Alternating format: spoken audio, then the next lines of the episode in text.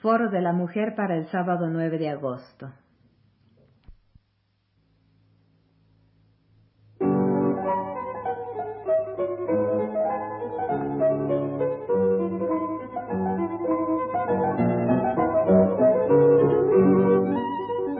Foro de la Mujer.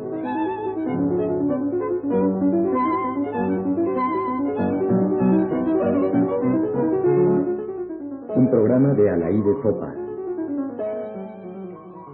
De Tamayo habla de Vietnam.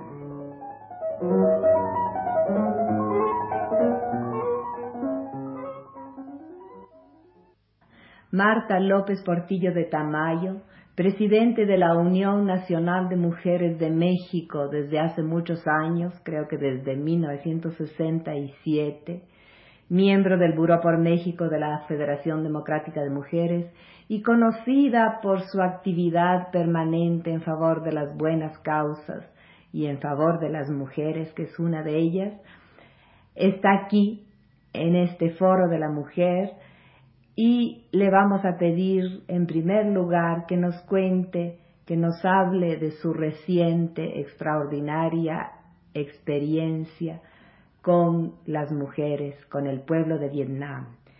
En primer lugar, eh, quisiera preguntarte, Marta, eh, porque no lo tengo muy claro, ¿por qué fuiste a Vietnam? Alaide, me da mucho gusto saludarte y contarte este para mí la más bella experiencia como ser humano. Realmente para mí fue una enorme satisfacción que por medio de la Federación Democrática Internacional de Mujeres, organización internacional que agrupa 122 organizaciones de 109 países, con sede en Berlín, República Democrática Alemana. ¿Desde cuándo existe la Federación Internacional, Democrática Internacional de Mujeres? Al aire desde 1945, al término de la Segunda Guerra Mundial, nació en París con el objetivo de que no hubiera más guerras en el mundo y defender los eh, derechos de la mujer para desarrollar mejor su función, su triple función de ciudadana, madre y trabajadora. ¿Y México, las mujeres mexicanas pertenecen a esta federación desde cuándo? Desde, su desde la fundación de la Unión Nacional de Mujeres Mexicanas en 1964. Así que tú eres la primera y la única presidente. Eh, no, fue Clementina, la anterior fue Clementina Batalla de Basols. Bueno, entonces sigamos con Vietnam. Muy bien, Alaide. Mira, nosotros en marzo eh, recibimos la honrosa invitación de la Federación de Mujeres de la República Democrática de, Vietnam para mí como presidenta de la Unión y una compañera más.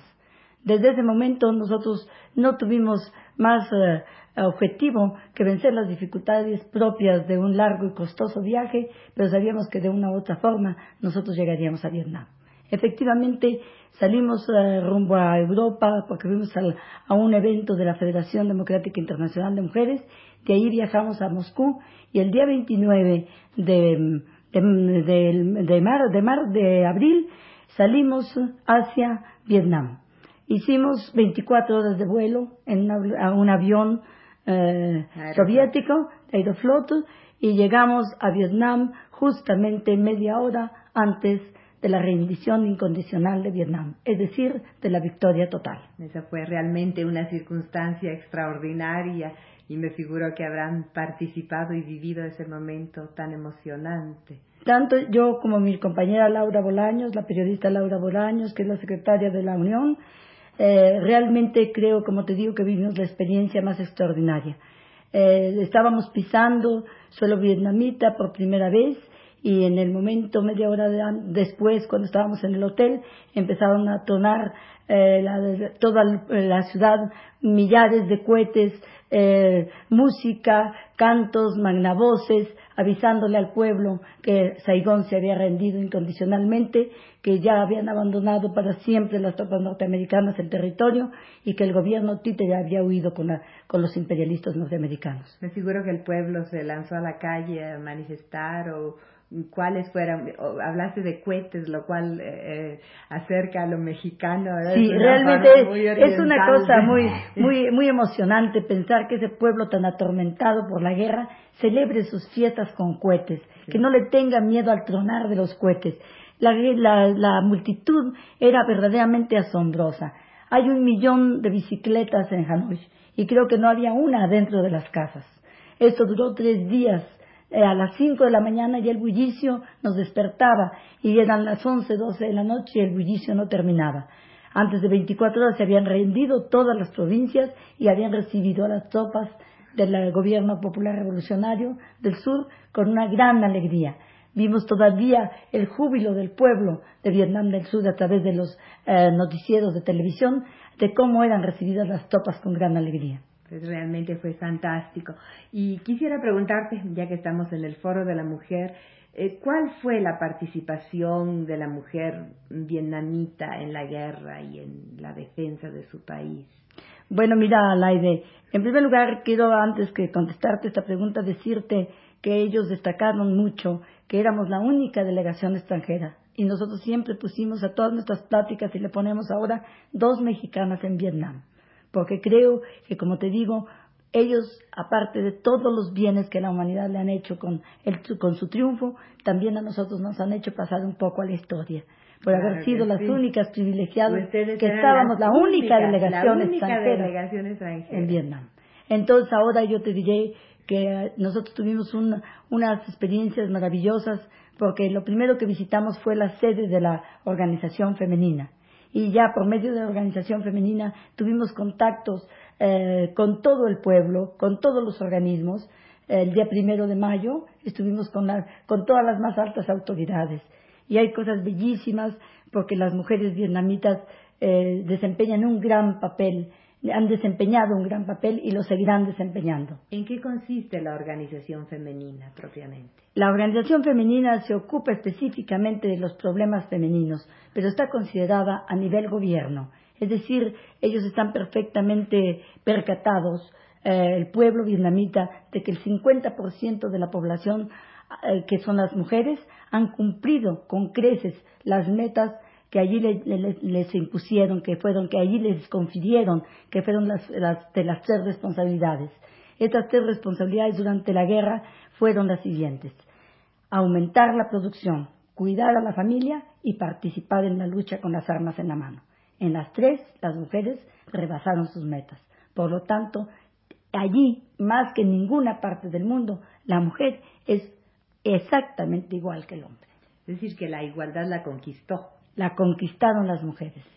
Eh, ¿Hasta qué punto eh, con las armas en la mano, qué, es, cuál es su significado? Es decir, ¿en qué medida las mujeres participaron realmente en la guerra? En una forma verdaderamente impresionante, porque tú sabes que también la República Democrática de Vietnam fue duramente atacada. Entonces las mujeres suplían a los hombres cuando se trataba de la producción, como te digo, nunca dejaron de rebasar sus metas de producción, eh, nunca dejaron de cumplir sus tareas, nunca dejaron de cuidar a la familia, pero si hacía falta ir a los frentes, y hizo falta muchas veces, ellas sabían manejar. Hay multitud de mujeres que derribaron aviones, que desminaron el puerto de Haifón, que desminaron diferentes eh, rutas e inventaron técnicas inclusive para triunfar en esa lucha tan terriblemente desigual. me, refería al punto de vista de la organización, es decir, eh, cuáles mujeres recibían un entrenamiento militar, era una, era una forma voluntaria, eran voluntarias o había determinada edad o eh, cuáles eh, eran las que las que participaron militarmente. Es un servicio militar también para la mujer. Existe el servicio militar. El servicio militar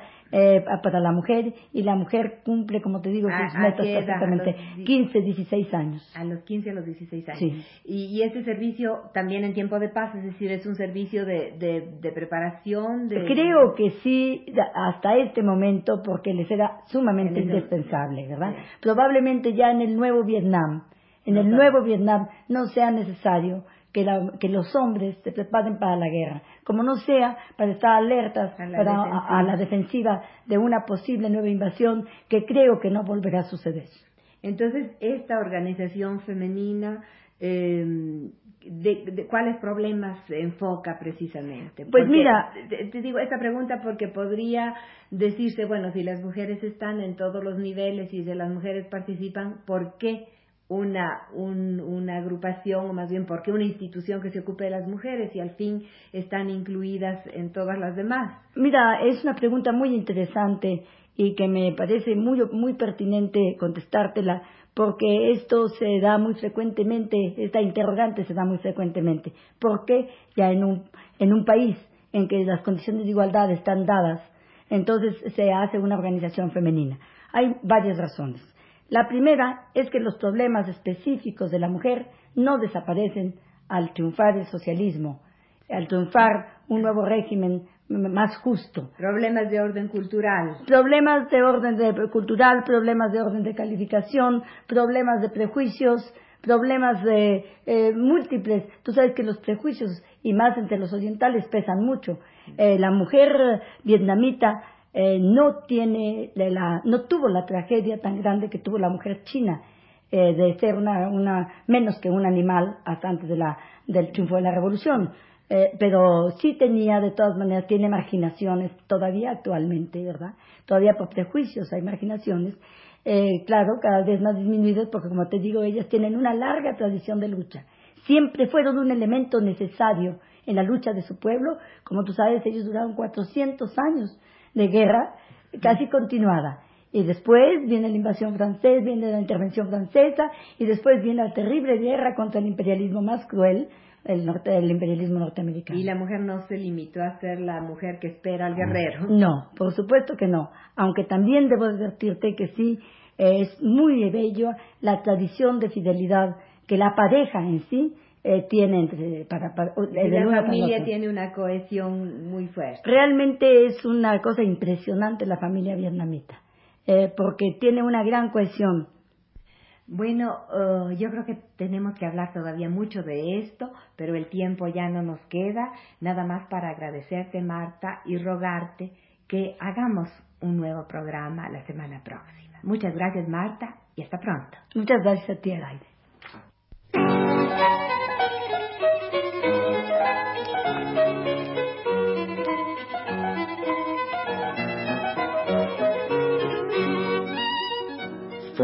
Mujer.